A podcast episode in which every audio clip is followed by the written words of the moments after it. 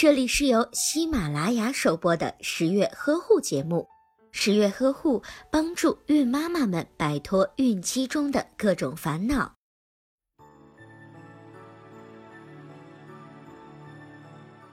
不采取避孕措施能有什么后果呢？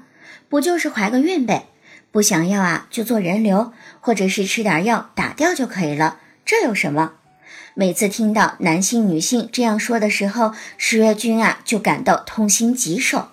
由于缺乏医学知识，很多青春期的男孩、女孩对怀孕竟然是这样粗浅而又令人唏嘘的理解。其实不避孕的后果并不是想象中的那么简单。流产过后，首先受伤害的是女性的心理，恐惧、矛盾、焦虑、难过、后悔，五味杂陈。多次人流之后，更容易影响心理健康，甚至会留下不可磨灭的阴影。流产对女性的身体的伤害更是严重性的后果。药流出血时间比较长，出血量较多。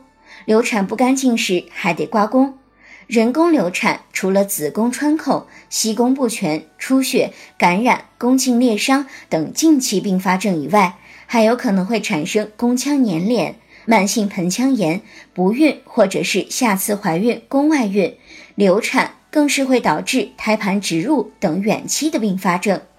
流过产的女孩子不孕率就会更高一些。因为流产容易发生输卵管粘连，或者是梗阻、子宫内膜炎、宫腔粘连，或者是子宫内膜过薄，受精卵无法植入等。一旦发生这些情况，想要治好就需要付出巨大的代价。流过产的女孩子就可能需要长期的治疗，不仅要频繁的做 B 超、抽血化验，还有可能要做宫腹腔镜的检查和手术。输卵管通液，或者是造影，或是卵巢穿刺取卵、胚胎植入等试管婴儿手术，心灵的创伤暂且不说，如果一次手术不成功，还需要进行反复的手术。无论是宫腹腔镜的检查，或者是手术，还是辅助生殖手术，都是需要花费巨大代价的。